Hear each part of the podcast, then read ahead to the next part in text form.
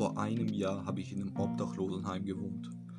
Heute habe ich meinen Körper, meine Psyche, meine Ernährung, meine Emotionen und meine Finanzen im Griff. Mein Leben und meine Gesundheit geht in die richtige Richtung.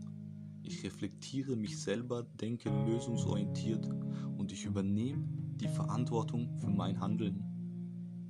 Ich setze mir Ziele und diese erreiche ich auch regelmäßig. Ich bin 21 Jahre und wenn du teilhaben willst an meinen Erfahrungen, die ich bisher in meinem Leben hatte, dann wünsche ich dir dabei viel Spaß und willkommen.